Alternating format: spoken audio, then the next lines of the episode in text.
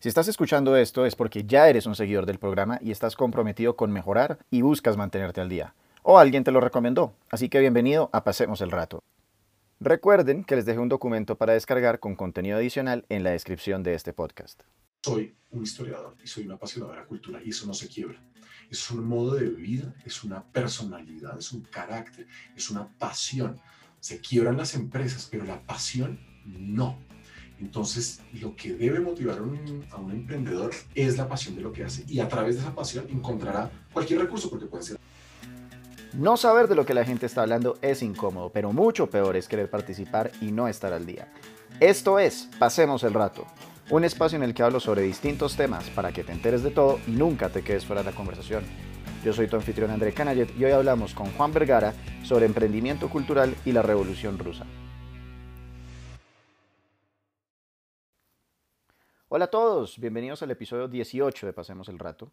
Y hoy tengo invitado a un personaje fascinante. Él es historiador y emprendedor en el campo cultural con su plataforma ilustre.co, el mejor contenido de cultura en español, en el cual pueden aprender de cine, historia, literatura, etc. Y del cual hablaremos más adelante. Pero teniendo en cuenta el contexto político de Colombia, quise invitar a Juan Camilo, quien es experto en Rusia, para que nos hable de la famosa revolución de ese país. Así que con eso le damos la bienvenida a Juan Camilo Vergara. Juan Camilo, un gusto volver a verlo. Eh, me alegra ver que está bien y felicitaciones por el nacimiento de su hija. Muchas gracias, André. Muy contento de estar acá en eh, su podcast y espero poder eh, aportar desde mi visión de historiador. Perfecto. Antes de que entremos en materia, cuéntele un poquito a la audiencia quién es usted y por qué tiene los pergaminos para hablar del tema tan apasionante que tenemos hoy. Bueno, primero que todo, soy un historiador colombiano que se formó en la Universidad de la Sorbona, que eh, durante muchos años pues, hizo, hizo diferentes eh, estudios e investigaciones sobre la historia rusa. Soy un amante de la historia rusa, de los procesos históricos que ha vivido ese país y pues viviendo mucho tiempo por fuera también he podido analizar a Colombia desde una perspectiva diferente, tal vez eh, desapegada y, bastante crítica. Excelente. Bueno, como todos ustedes saben, hoy vamos a estar hablando de la Revolución Rusa y vamos a empezar por una cosa muy elemental y es, Juan Camilo, ¿qué es una revolución? Ok, pues esa es una pregunta muy difícil para un historiador porque los historiadores solemos enredar las cosas más de lo que se debería.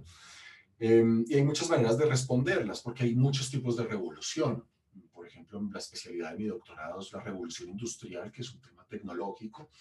Eh, hay revoluciones culturales, hay revoluciones literarias, hay revoluciones políticas. Em, y si respondiéramos como de manera muy general, revolución es todo cambio profundo e irreversible que lleva a, a un nuevo presente.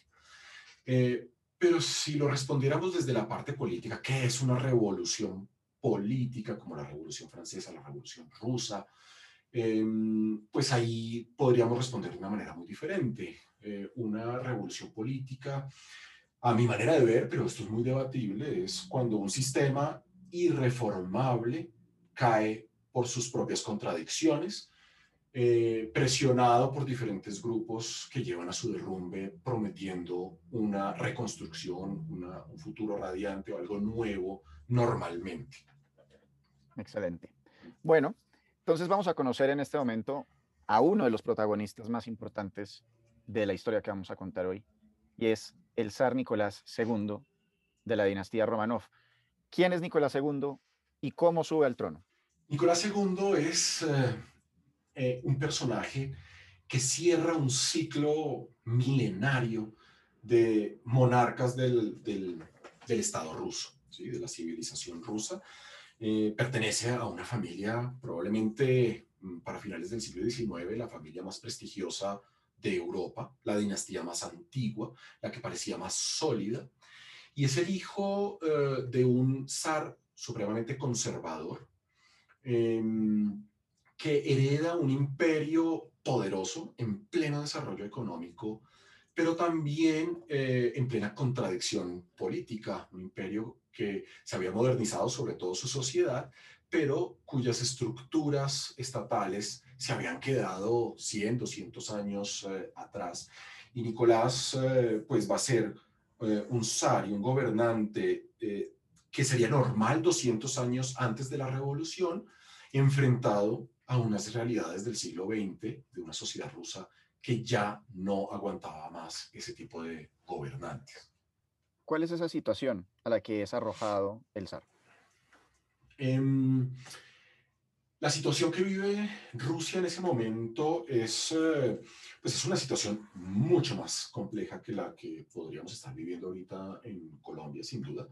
Eh, este era un, sistema que se encontraba con unos enemigos eh, y una, una, buena parte de la sociedad que quería tumbarlo y el régimen seguía funcionando porque había, había existido durante mil años. Pero el zar, de manera bastante ingenua, creyendo que entrar a una guerra consolidaría eh, a la sociedad y lo mantendría en el poder, pues se embarca en la Primera Guerra Mundial sin imaginarse que pues uno entra muy fácil a una guerra mundial, pero salir de una guerra mundial rara vez es por cuenta de uno. Eh, y le va a tocar enfrentar eh, muchísimos problemas y a la sociedad también, hambre, derrotas, que van a deslegitimarlo y, lo, y van a llevar el sistema completo a una crisis al punto que su propia familia tratará de derrocarlo eh, junto con el resto de la población. Realmente es un zar que se va a quedar solo en un contexto en el que los alemanes están avanzando a la capital, eh, los rusos no ganan una sola batalla en los últimos meses eh, de, de, la guerra, algo realmente desesperado y, y, mucha hambre y mucha, mucho desespero en, entre la población rusa. ¿Qué edad tiene el zar Nicolás cuando asciende al trono? Uy, Buena pregunta, no, no sé exactamente qué edad eh, tenía en ese momento en el que asciende al trono, pero debe ser una persona bastante joven, de unos, eh, eh, digamos, 28, 30 años. Es un zar realmente muy joven y se ven las fotos, un zar moderno, elegante, cosmopolita, que uno creería que un personaje que es tan joven y que, ¿no? y que pertenece a su época, pues va a navegar junto con esa época y los cambios de esa sociedad, pero resulta que eh, Nicolás va a ser un joven em, bastante viejo, un joven 200 años, eh, de 200 años atrás. ¿Y por qué de pronto el, Nicol el, dice el Nicolás, el zar, voy a repetir la pregunta, ¿y por qué el zar no estaba preparado para liderar? ¿Qué eran esas cosas que le hacían falta eh, que no se preparó durante el tiempo en el que su papá todavía reinaba? A ver, la, formación de un zar de Rusia es una formación de primera categoría. son personas que pueden hablar cinco o seis idiomas, eh, que saben perfectamente de filosofía. Eh, muchos de los zares eh, fueron grandes ingenieros, algunos incluso compositores. Nicolás tiene una formación realmente excelente. Yo creo que, em, lo que lo que va a ser característico de él es que, a pesar de su formación, pues no va a tener una personalidad para poder gobernar un país tan complejo como Rusia. Entonces, eh, hay, hay, personas que tienen muy, buenas muy buena formación, pero son completamente incapaces de liderar eh, un, país. Eh, y ahí hay que ser pues hay que ser justos con, con, la persona de Nicolás II, y es que como ser humano era magnífico, era un hombre de familia, muy dedicado a su esposa, a sus hijos, en ese lado era impecable, pero en el momento de gobernar era indeciso, era débil, era contradictorio, y esas contradicciones harán que la gente lo lea como una falta de liderazgo, como una falta de experiencia, aunque tenía la experiencia, tal vez no tenía la personalidad para gobernar. Y ya que estamos hablando de personalidades, vamos a hablar de otro de los personajes importantes, que es por supuesto Vladimir Lenin. ¿De dónde viene Vladimir Lenin y cómo logra llegar él a un puesto de prominencia, digamos, en el, entre el proletariado ruso. Vladimir Lenin, eh, se, puede decir de todo de Lenin y del leninismo. Eh, hay opiniones de derecha, de izquierda, pero a mi manera de ver hay algo innegable y es que no hay un político ruso que haya sabido leer su contexto como Vladimir Lenin. Muchos revolucionarios a lo largo del siglo XIX y el, siglo XX intentaron llevar a la población a que se produjera la revolución, a movilizarla para esto, pero ninguno sabía hablarle a la población. La mayoría de esos revolucionarios eran em, personas de la nobleza, eran miembros de la burguesía, que realmente al hablarle al 80% de la población, que eran los campesinos, pues les, hablaban unos términos eh, que los campesinos realmente no entendían y al contrario generaban un rechazo. Lenin, que paradójicamente es miembro de la pequeña nobleza, eh, su padre era un profesor de, eh, de colegio y, por eso lo van a ennoblecer los, el, zar de, Rusia, em, va a dedicarle dedicar su vida a hacer la guerra a este sistema cuando su hermano, pertenecía a diferentes organizaciones anarquistas, va a ser arrestado y ejecutado.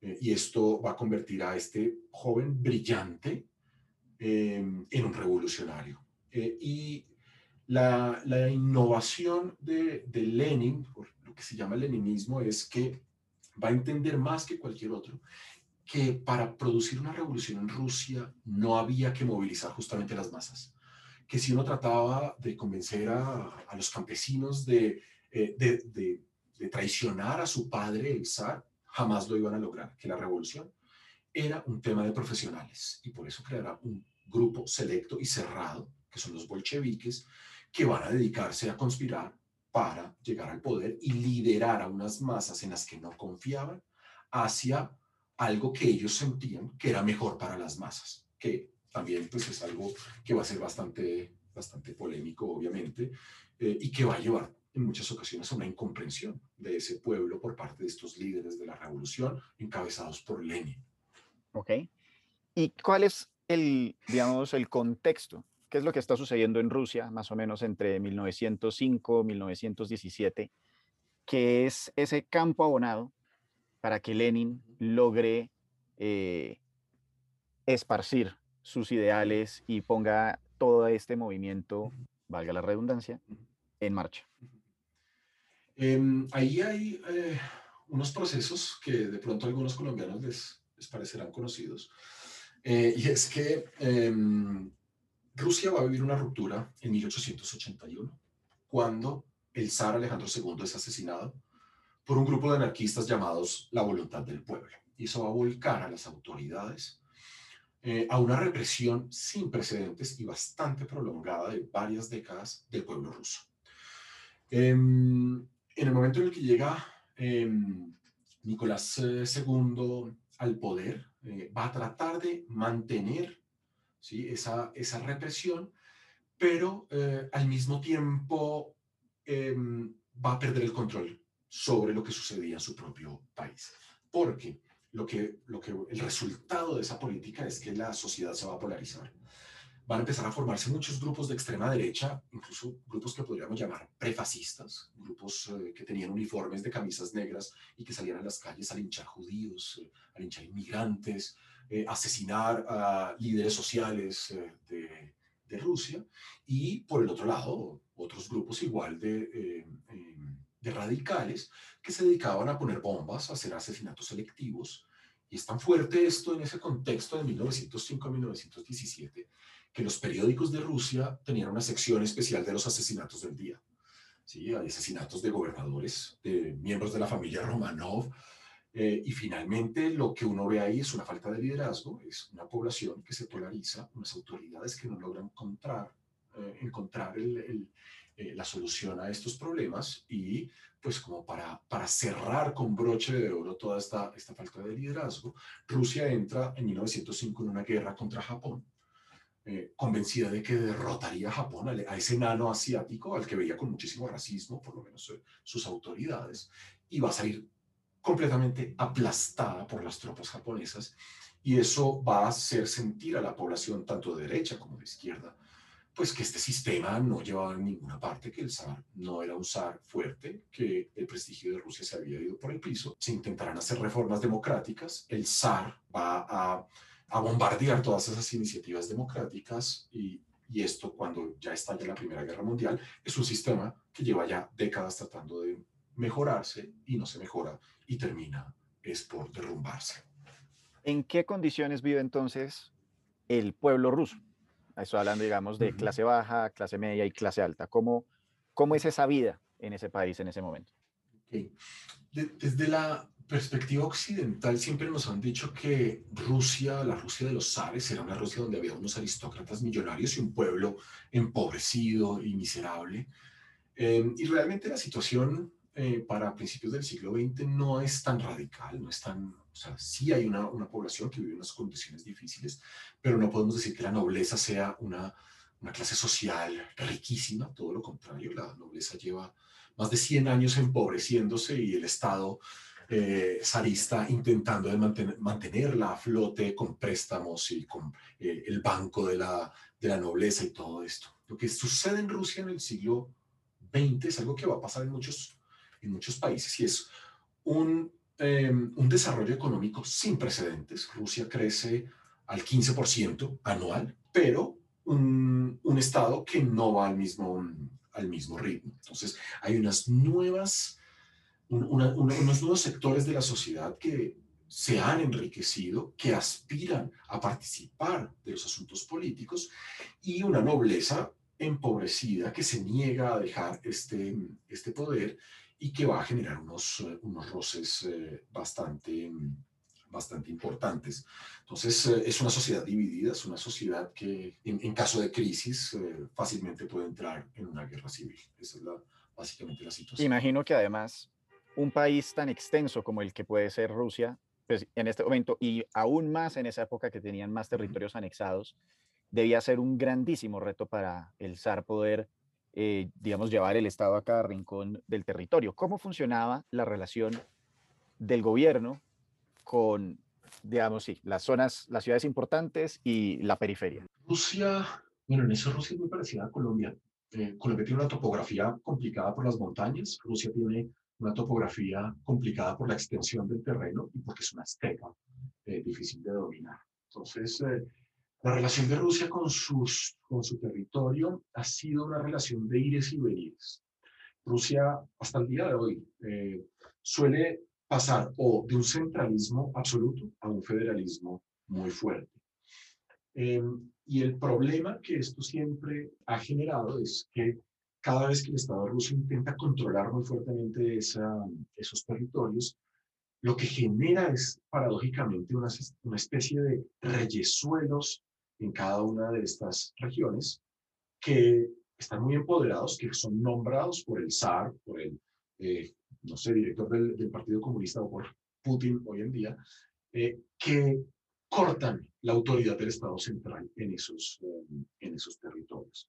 Entonces Rusia desde, desde afuera se ve como un país muy poderoso, muy grande, pero realmente controlar esas fronteras ha sido el principal talón de Aquiles del, del, país. Los recursos del país se han ido en el control de ese territorio, en una dificultad de delegar el poder eh, en las regiones, porque esto es un imperio hasta el día de hoy. Hasta el día de hoy Rusia tiene 192 nacionalidades diferentes y culturas diferentes, eh, y tiene muchas fuerzas centrífugas eh, que son difíciles de, de, de controlar. Entonces, el secreto para entender a Rusia justamente es es, entender que controlar ese territorio es la principal fuerza y la principal debilidad del país más grande del mundo.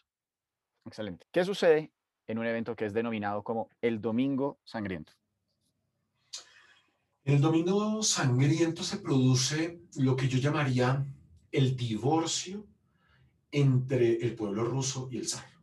¿Sí? El Domingo Sangriento es un momento del que yo creo que todo, todo líder mundial debería aprender mm, que es un azar del destino. La población de San Petersburgo, que es la capital del imperio ruso en ese momento, está cansada eh, de la pobreza, cansada de la situación económica, política en la que estaban viviendo en 1905. Y se organiza una huelga general que para algunos historiadores fue la huelga general mejor organizada de la historia de la humanidad. Y llegan eh, estos eh, obreros, campesinos de los alrededores, burgueses, marchando por la avenida Nevsky hasta la plaza del Palacio Imperial, con eh, íconos del zar, pidiéndole a su padrecito el zar que los protegiera.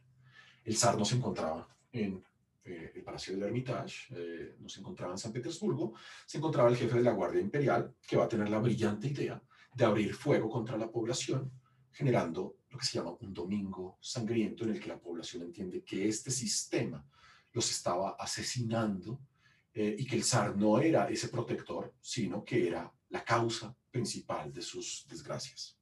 ¿Y esta, estas marchas son absolutamente pacíficas o en ese momento específico hay algún tipo de violencia y de insurrección un poco más complicada en esas marchas? Pues hay un caso de estudio que yo creo que muchos gobiernos del mundo han aprendido, porque digamos que en términos de conspiración los rusos son unos magos, son, son, los dueños del tema. Em, y hay una gran paradoja. Primero, las marchas son completamente pacíficas, pero los líderes de todas esas marchas eran agentes de la policía secreta. Hay un personaje que es Gapon, eh, que de hecho era un, sacerdote que se convierte en el líder principal de la manifestación. Y lo que hace la policía secreta es movilizar a la población para controlarla mejor. Pero se le sale de las manos la conspiración y resulta que la policía secreta termina provocando esa primera revolución de 1905 y Gapon, que trabaja para la policía, es el principal responsable. Es una, una increíble paradoja de los servicios secretos rusos que son tan efectivos en esa época eh, para controlar a todos los, los líderes sociales de, eh, de, entonces, los tenían completamente infiltrados. A veces creemos que los soviéticos eran los que eh, se inventaban ese espionaje tan sofisticado y resulta que es el zar Nicolás II el que inició todo ese proceso. Ok. Esto ocurre en qué año? 1905, ¿correcto? Esto es 1905. Entonces, en este momento, Lenin y el zar Nicolás no están ni siquiera cercanos a chocar. Eh, ¿Qué pasa en los siguientes, digamos, 10 años hasta que comienza la Primera Guerra Mundial? Si bien se divorcia el pueblo del zar, ¿cómo es esa relación en esos 10 años siguientes a ese evento? Pues es una, es la pérdida de la última oportunidad de, de, reformar el sistema. También es un caso de estudio interesante. Después de que se produce la revolución, que realmente es una revolución en la medida en, que, en la que el zar pierde parte de su poder, pero la sociedad como tal no va a cambiar fuertemente. Lo que se produce es eh, que el zar eh, saca un manifiesto en el que acepta cambiar ciertas cosas del sistema. Y lo primero que hace es aceptar una Duma. La Duma es el parlamento. Y a ese parlamento pues van a poder acceder personas de izquierda, de centro, de, derecha. Que es casi que una asamblea constituyente. Es, no, es más un parlamento, un parlamento votado, porque el parlamento eh, va a ser renovado cada cierto tiempo. Em, pero también lo que va a hacer es abrir de la noche a la mañana una, plataforma política para la izquierda, para el centro, para la derecha, pues donde se van a empezar a movilizar fuerzas que, eh, pues, que, se parecen como, como, a una, como a una represa que se rompe de repente. Eh, el problema no es ese ni siquiera. El problema es que em, el zar y la extrema derecha de Rusia van a tratar de bloquear toda iniciativa de un parlamento que obviamente se oponía a los poderes del zar. El parlamento estará en contra del zar. Eh, el zar tratará de bloquearlo y estos representantes de una Rusia más democrática se van a reunir en una ciudad al norte de, Rusia que se llama Viborg, una ciudad eh, finlandesa, eh, en secreto y el zar cometerá el último, yo creo que el error más, más profundo de su carrera política. Según la ley rusa, si los parlamentarios se reunían en secreto, los podían arrestar y eh, sus, sus curules quedaban libres. Pues el zar arrestará a todos esos políticos medios del centro y del centro izquierda y centro derecha, llevando al parlamento a que sea un parlamento de extremos, de extrema derecha y de extrema izquierda. Y lo que va a hacer esto es que toda esa clase política que hubiera podido llevar a una transición política eh, paulatina, pacífica, pues no se va a poder presentar más al Parlamento. Entonces abrirá el paso para que los radicales, por medio de la violencia, por medio del populismo, eh, entren a una especie de, de, pelea que terminará polarizando a todos y la gente del centro pues no le dejará ninguna opción de expresarse. Ok, esto es justamente previo a la Primera Guerra Mundial, si estoy en lo correcto. Y en ese momento, bueno, estalla la Primera Guerra Mundial. ¿Cómo entra Rusia y por qué esto es lo que termina ya devastando a Nicolás II? Entonces, Rusia entra eh, en una lógica que no solamente rusa, sino de toda Europa. Europa vivía un periodo de nacionalismo. De hecho, el zar intentó mantenerse en el poder fomentando el nacionalismo ruso. Eh, y entra por, un, por, proteger a un aliado en los Balcanes que es Serbia. es, una historia bastante larga, pero básicamente eh, los, uh, los austríacos, el imperio austrohúngaro, eh, después del asesinato del archiduque Francisco Fernando, que era el heredero al trono, que es asesinado por un grupo terrorista serbio, pues Austria-Hungría le declara la guerra a Serbia. Serbia, hasta el día de hoy, es el principal aliado en Europa de Rusia pues los rusos entrarán a, proteger a sus aliados serbios. Esto hará que Alemania proteja a Austria, Francia proteja a Rusia, Inglaterra proteja a Francia y de la noche a la mañana todo Europa entra en este conflicto y todos creían que iba a ser un conflicto rápido y pulcro. Hay un, un artículo francés brillante que dice que esta, esta guerra sería la guerra más humana porque las balas ahora iban tan rápido que cauterizarían las heridas. Entonces, eh, el zar de Rusia entra en un acceso de, nacionalismo. Mm, en un principio Rusia peleará en las fronteras, pero pues una guerra mundial contra Alemania nunca es una guerra fácil. Y los rusos empezarán a perder la guerra, empezarán em, a sufrir muchísimo por el hambre, por la desorganización, Em, y cuando los problemas se acerquen a la población rusa y el frente de, batalla se acerque a la población rusa, pues esa población con todas esas contradicciones de los años anteriores, pues estará dispuesta eh, a derrocar al zar y con eh, la caída del zar el sistema se derrumbará muy rápidamente. Ok.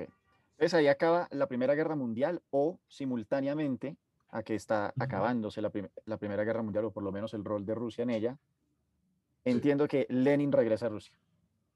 ¿Esto es correcto? ¿Y cuál es la estrategia de Lenin? ¿Y cuál es la estrategia de Lenin para tomar el poder? Eh, en, la historiografía occidental, muchos dicen que los alemanes le permitieron la entrada a Rusia a, Lenin para que fomentara desórdenes, pero pues eso también es darle mucho crédito a Lenin en 1917. Em, Lenin llega em, a Rusia eh, con un, objetivo eh, muy claro. Primero, empezar a organizar ese grupo, como lo decíamos ahorita, ese grupo de revolucionarios profesionales, esperando a que eh, el sistema que había derrocado al, al zar mostrara sus propias contradicciones, porque era un sistema que habían impuesto miembros de la aristocracia y de la burguesía. Lenin hará un trabajo incansable y de manera muy realista entendiendo que si quería una revolución, pues necesitaba las armas, no necesitaba la población.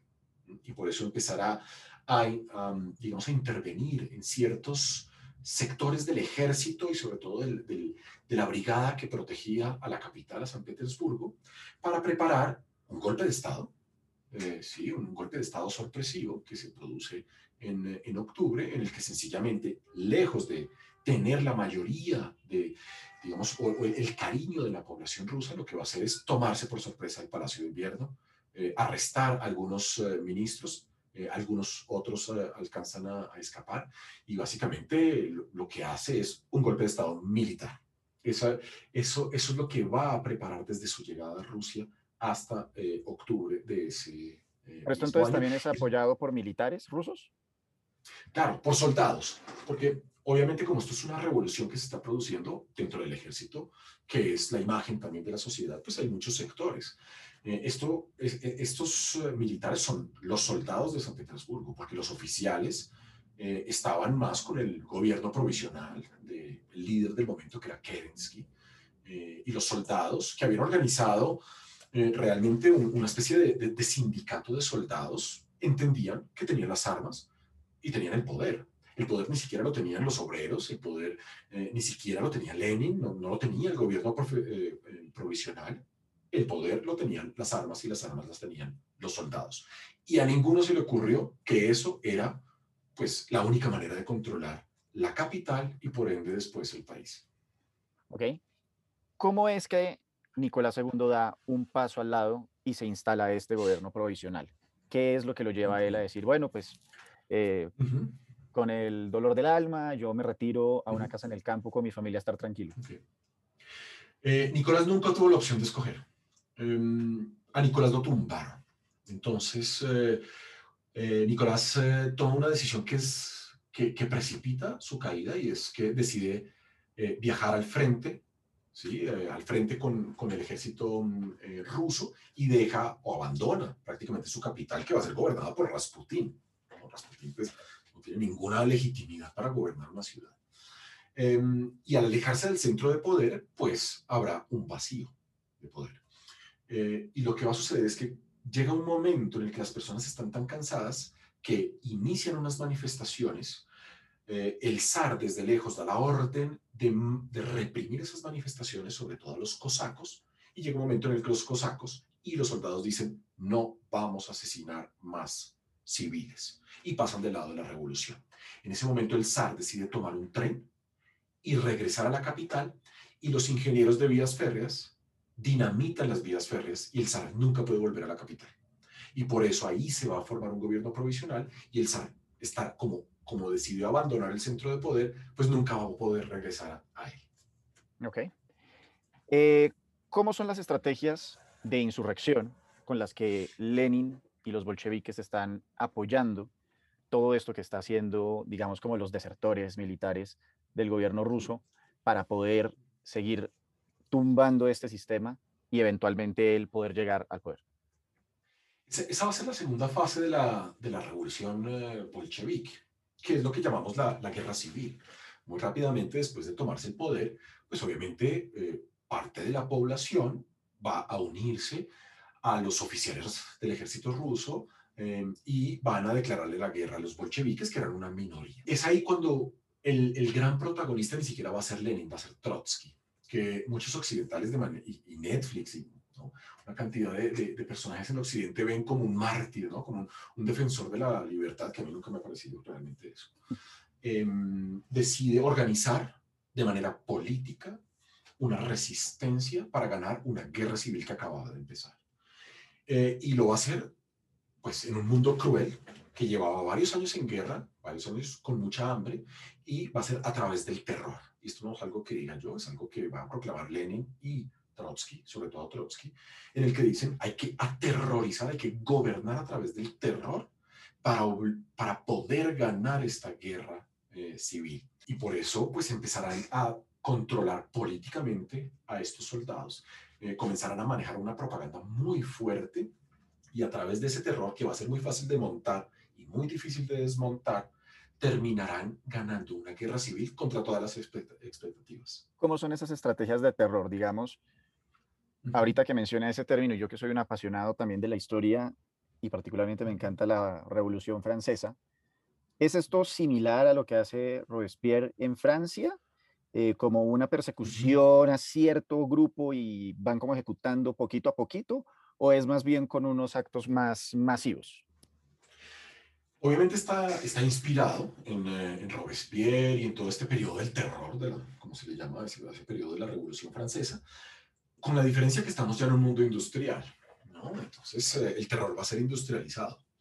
Eh, eso quiere decir que todo aquel que no colabore de manera decidida con el ejército rojo va a ser considerado un enemigo.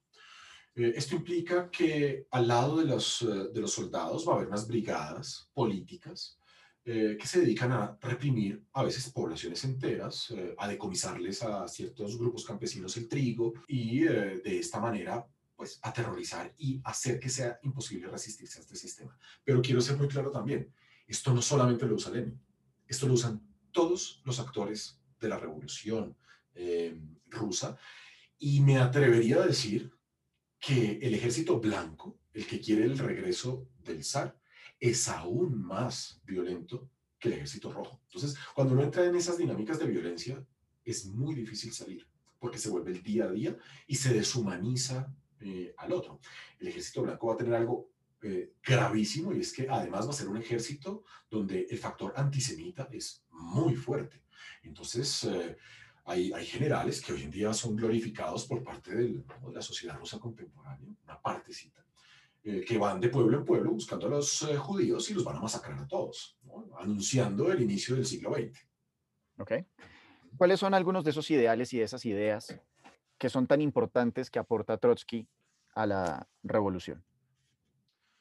Em, yo creo que Trotsky eh, lo primero que, que, que, va a hacer, y, creo que es el, principal aporte en este periodo de la, de la guerra civil, es entender que eh, había que tener las armas, pero una vez que tenía las armas, había que politizarlas y había que recurrir al discurso político, a la ideología y a la propaganda como la única manera de prometer un futuro radiante eh, que los otros no podían prometer. Creo que eso, es, y, no solamente Trotsky, es Lenin también. El ejército blanco tenía algo que no, no, perdón, el ejército rojo tenía algo que el ejército blanco no tenía. El ejército rojo prometía un cambio. El ejército blanco prometía regresar al pasado. ¿sí? Y explotando un poco esa contradicción y prometiendo una utopía donde todos serían felices. Hay un texto de, Trotsky que, es muy curioso que dice que en el socialismo eh, soviético eh, los hombres serían más grandes, más fuertes, más rubios, mejores compositores, pues cuando uno le prometen eso, después de años de guerra eh, mundial, después de una guerra civil, de una revolución, pues la gente va a ir a, hacia esa promesa, hacia esa ideología que cada vez es, pues recurre más a un populismo como una manera de, de huida de una realidad terrible. Okay. ¿Y cómo es entonces esos primeros años con el cambio de gobierno en Rusia? ¿Se empieza a ver manifestado eh, todos estos pajaritos en el aire que, que, de los que estamos hablando? ¿O de alguna manera sí empieza, ¿cómo decirlo? Eh, entregando lo que promete al pueblo? Y luego empieza una, un pequeño como una pequeña erosión a lo largo del tiempo. Es, es que e, ese tema tendríamos que verlo a lo largo de, de varios años, porque pues eh, yo, yo, sí creo que Lenin y los bolcheviques prometían unos cambios y creían firmemente en esos, eh, en esos cambios y, y las iniciativas que tienen, aparte de la realidad del poder, que es necesitamos el terror para gobernar. Aparte de, todo eso, sí hay una voluntad de, de ruptura con el pasado, de, llegar a esa, mm, a esa utopía. El problema es que en el transcurso de ese proceso se atraviesa primero la guerra civil y hace que pues un futuro radiante cuando no solamente se está en guerra civil, sino que Francia, Inglaterra, Japón y Estados Unidos invaden a Rusia. ¿sí? En ese contexto, pues es muy difícil realmente llegar a un futuro radiante. Y cuando por fin termina la guerra civil y que Lenin entiende que la población estaba empobrecida, con hambre, Lenin decide crear una nueva política económica, es decir, volver un poco al capitalismo para que la gente pueda mejorar su calidad de vida sin renunciar al socialismo. Y cuando esto estaba empezando a tomar forma, en 1924 Lenin muere. Y sus herederos empezaron una lucha por el poder que llevará a Stalin a la cabeza del Kremlin. Y Stalin creará un sistema totalitario completamente desfasado de la realidad que traiciona completamente lo que habían buscado los bolcheviques. De hecho, la principal prueba es que de todos los bolcheviques, solo uno sobrevive. A todos Stalin los va a matar. ¿Sí? La única que sobrevive es Alexandra Kolontai, eh, que se convierte en embajadora en Suecia. El resto, Bukharin, eh, y, todos los otros van a ser sistemáticamente asesinados por Stalin. Entonces es muy difícil llegar al ideal inicial cuando la revolución devora a sus propios revolucionarios. Es algo muy parecido a lo que sucede en Francia, que es una frase de, de Robespierre, la, revolución. ¿Y, ¿Y, cómo eran algunas de esas eh, reformas que hizo Lenin eh, que eran un poco más capitalistas. Imagino que esto tiene que venir un poco más de ideales de Karl Marx y cosas así por el estilo, o estoy equivocado. Sí, y, y, también es, un, es, algo que tiene Lenin y es, es un, sentido de la realidad, es un sentido de pues, la, la, población necesita comer. Y para fomentar la comida eh, en un, un, estado desorganizado y empobrecido, pues no puede ponerse a cultivar solo, necesita de la población. Entonces lo primero que hace es liberar Em, esa producción campesina, permitir que haya pequeños mercados donde los campesinos produzcan eh, una, parte de su, de, su, de su tierra, la pongan a producir para venderla y generar unos ingresos privados, mientras otra parte se la dan al, Estado y también permitirle a, eh, parte de la población, crear unos pequeños negocios, pequeños restaurantes, pequeñas tiendas, eh, ya no, fábricas de automóviles ni nada muy grande, porque todo eso está nacionalizado, y de esa manera generar dinámicas ¿sí? que, em, digamos, que alivien un poco las necesidades de una sociedad que, ya no podía producir. Es que Rusia eh, pierde el 70% de su capacidad industrial en el proceso de la, de la guerra civil. Entonces, no, no, se producían ni siquiera zapatos. había, que, eh, que, que, liberar un poco a la población. ¿Y cómo es un poco esa Unión Soviética de Stalin? ¿Cómo logra más bien Stalin tener un Estado viable durante tanto tiempo en el cual pues no están practicándose ninguna de estas eh, reformas y en cambio si hay un Estado totalitario, una dictadura, en fin, todas estas cosas sí. que, eh, digamos, no llevan tanto a la bonanza. Creo que el, el, problema ahí está en saber qué es viable, ¿sí? Porque desde el punto de vista mmm, industrial, económico, la Rusia o la Unión Soviética de Stalin crece y crece a unos pasos, pues, rara vez vistos en la historia de la humanidad. Eh, se industrializa eh, de la noche a la mañana. Eh, ningún país en el mundo ha logrado, eh, ha logrado eso. Muy bien, lo podemos aplaudir desde afuera, pero la pregunta es a qué costo. ¿sí? Y el costo es la vida de la población, la realidad de la población. ¿sí? Se va a prometer un futuro radiante, pero el Estado se dedica a construir tractores que no se usan, eh, no fabrica zapatos, no fabrica productos de primera necesidad. Todo esto con tal de mostrar una industrialización eh, con cohetes, con tanques de guerra, que realmente no le sirven a la población para alimentarse. Entonces, va a haber, una, va a haber dos niveles de análisis. ¿sí? Un país poderoso, pero una población que no va a llegar a esa promesa de una vida mejor, sino después de la muerte de Stalin. Por Esa va a ser la gran bandera de Nikita Khrushchev. Bueno, ahora sí, pues por, por, lo menos que los rusos tengan una nevera en su casa. Y por eso ¿no? eh, Khrushchev va a, a, a, criticar mucho a Stalin. O sea que de alguna manera vivir en esa Unión Soviética era, somos capaces de tener una bomba atómica y destruir cualquier país del mundo, pero no tengo un zapato, no tengo zapatos sí. para ponerme. Sí, eso es una, una contradicción. Además que cuando la propaganda es tan fuerte, pues las personas ni siquiera se daban cuenta de esto. Ellas sentían unas necesidades, pero que creían que solo que eran individuales y que el resto de la población no necesariamente compartía. Hay un caso que para mí es, es muy diciente de ese sistema stalinista, porque no hay que estigmatizar el socialismo en su generalidad. Yo sí creo que el, el stalinismo es un sistema particular que destruyó muchas vidas. Y uno de los casos más, más patéticos para mí es que Stalin quería superar a los Estados Unidos en producción de carne en el mundo.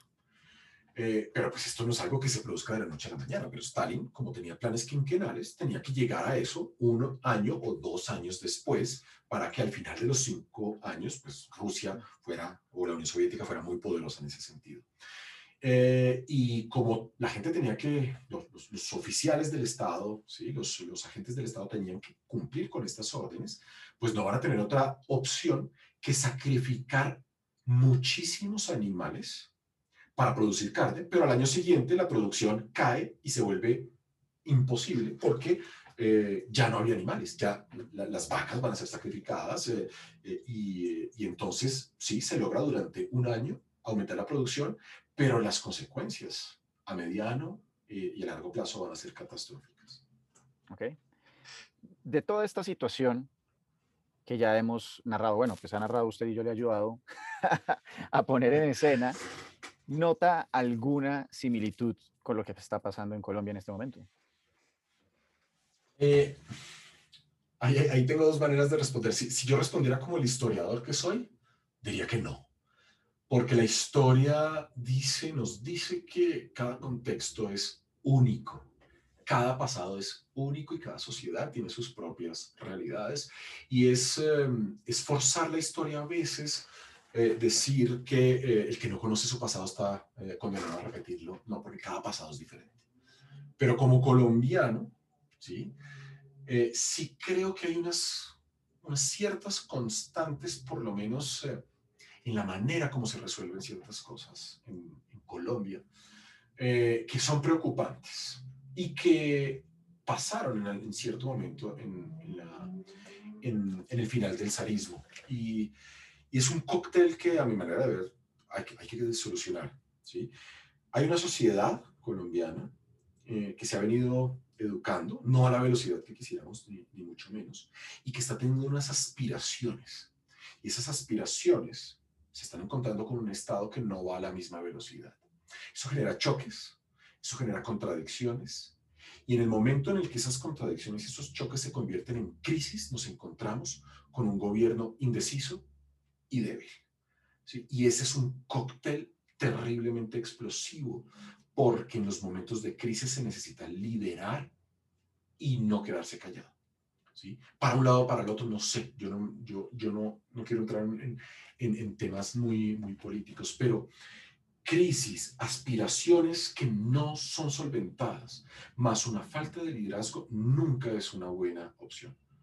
¿Ok? Eso es, como lo veo yo como colombiano.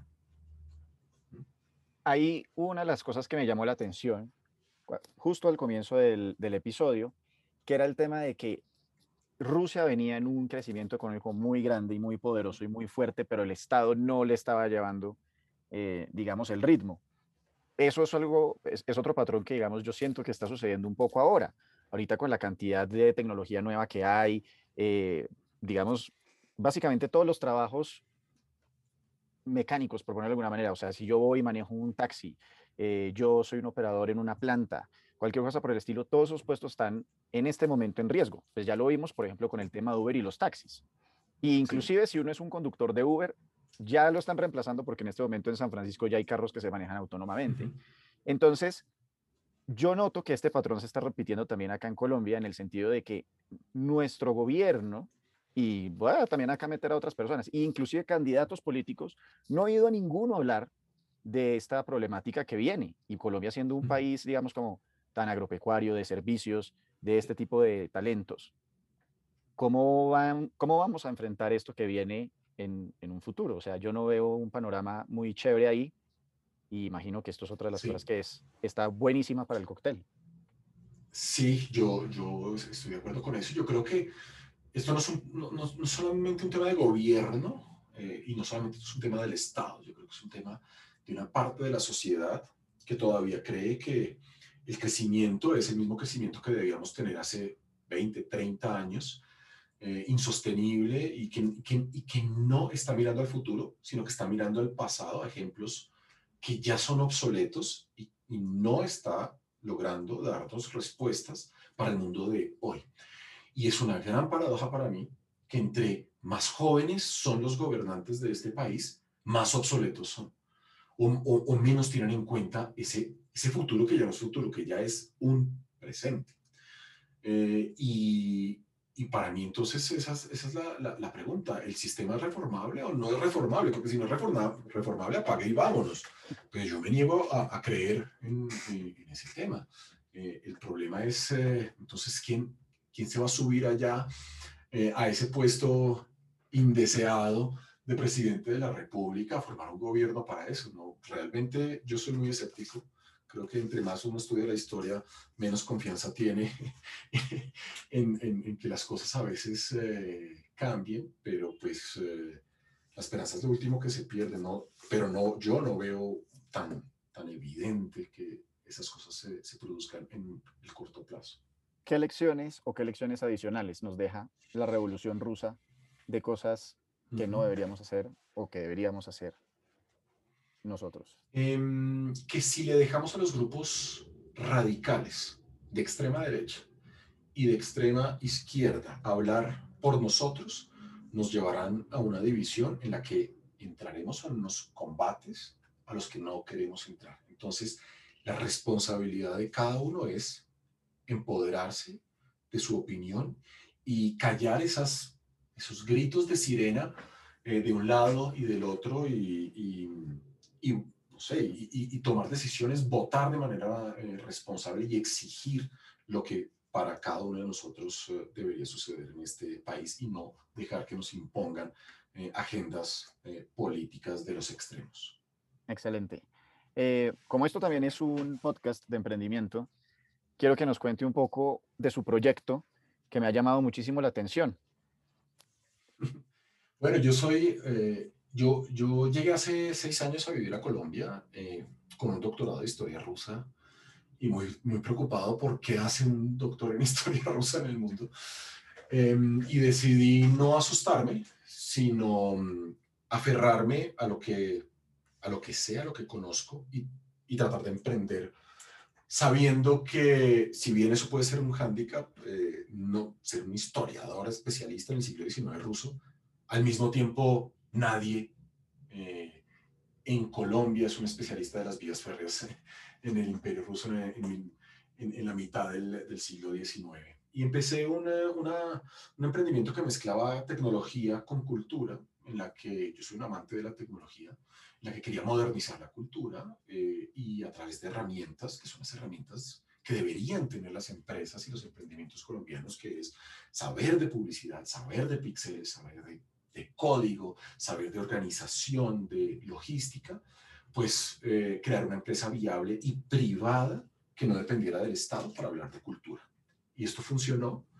Eh, pude tener cientos de personas en clases tan específicas como historia rusa eh, del siglo XIX y eso me llevó a fundar Ilustre, abriendo este, este tipo de iniciativa a otros panelistas que probablemente se habrán encontrado con mis mismas dificultades. Y hoy en día Ilustre es eh, plataforma líder en, en cultura digital que le habla a personas en todas partes del mundo. Tenemos cursos y conferencias en las que eh, hay 5.000 asistentes, eh, a veces tenemos 15.000 inscritos, es una cosa muy masiva, pero con, con unos temas muy bien jalados, muy bien eh, estructurados, mostrando que si uno hace su trabajo juicioso, si uno está al tanto de las nuevas tendencias y las nuevas tecnologías, hasta la historia rusa del siglo XIX puede llegar a ofrecerse en diferentes partes del mundo. Me encanta y lo felicito, me parece espectacular esa historia porque creo que es un susto que muchas personas tienen, artistas, eh, cocineros que de pronto no tienen un trabajo, etcétera. Pero fíjense que la educación online es una industria absolutamente viable y esto me imagino que lo hace qué? Instagram y ads y chao y una plataforma de pago online. Sí, eh, sí, pero es, mucho más de eso, es la pasión. Em, una vez alguien me dijo, bueno, es, muy, es muy probable que usted se quiebre y a mí eso, eso siempre me llamó la atención porque las empresas se quiebran, pero yo desde que tengo 15 años soy un historiador y soy un apasionado de la cultura y eso no se quiebra. Es un modo de vida, es una personalidad, es un carácter, es una pasión. Se quiebran las empresas, pero la pasión no. Entonces, lo que debe motivar a un, emprendedor es la pasión de lo que hace y a través de esa pasión encontrará cualquier recurso, porque puede ser puede ser salir a repartir volantes, pero la pasión es lo que lo mantiene y lo hace pasar ese, ¿no? ese periodo de dos, tres años de supervivencia hasta que se empiezan a ver los resultados del trabajo. ¿Cuál fue ese momento más difícil de su emprendimiento? Digamos, una anécdota, un día que usted diga, pucha, yo llegué el 19 de octubre del 2018 y dije, esta vaina no va más, o bueno, le voy a dar un último intento. ¿Y cuál fue ese ajuste para salir adelante? Tuve dos momentos. Apenas abrí Ilustre, organicé el primer curso. Yo estaba acostumbrado a tener como conferencista 100 personas eh, inscritas. Eh, y abro Ilustre, que, que eso era un, eh, cuando no había llegado la, la, pandemia, era un teatro que, pues, que fue una inversión importante y fueron los ahorros de muchos muchos años, eh, y llegaron dos personas. Y yo, uff, esto, ¿por qué? Si me estaba yendo tan bien, porque cuando me lanzo en tantos gastos, de repente llegan dos personas? Eso fue un momento de mucho susto eh, que me llevó a la realidad. Y el otro fue un año y medio después, cuando por primera vez dije, no sé cómo voy a pagar la nómina. Y dije, no quiero salir de ninguna de las personas que trabajan conmigo porque es un equipo de primera categoría hice hasta lo imposible, trabajé día y noche, de, hecho llevo seis años trabajando sábados y domingos, eh, y, eh, y, logré sacar adelante por esfuerzo, por empeño, pero ese día de no sé cómo voy a pagar la nómina, no se lo deseo a ningún emprendedor, aunque sé que todos los emprendedores van a pasar por eso. ¿Y qué fue lo que hizo en esos dos casos? O sea, quiero saber un poco la em, operación literal de, vinieron dos personas y cómo hizo para sobreponerse a eso y cómo fue que no tenía para pagar la nómina y pudo pagar la nómina y luego salir adelante.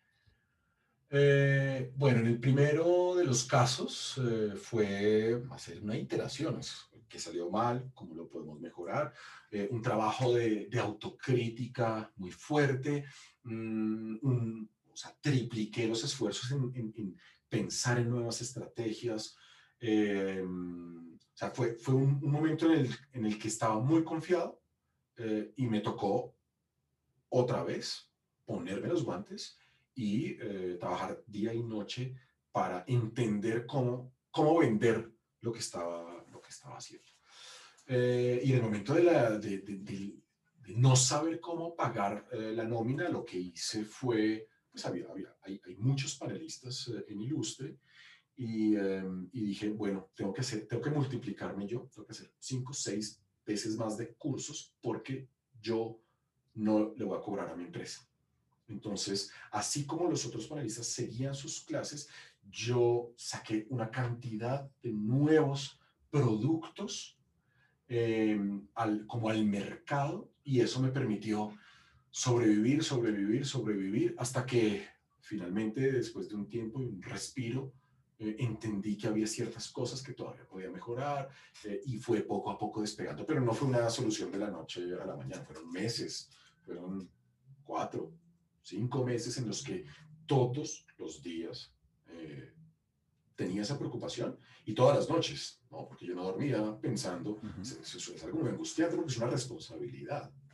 ¿Cuál fue ese principal error que estaba cometiendo para que fueran solamente dos personas?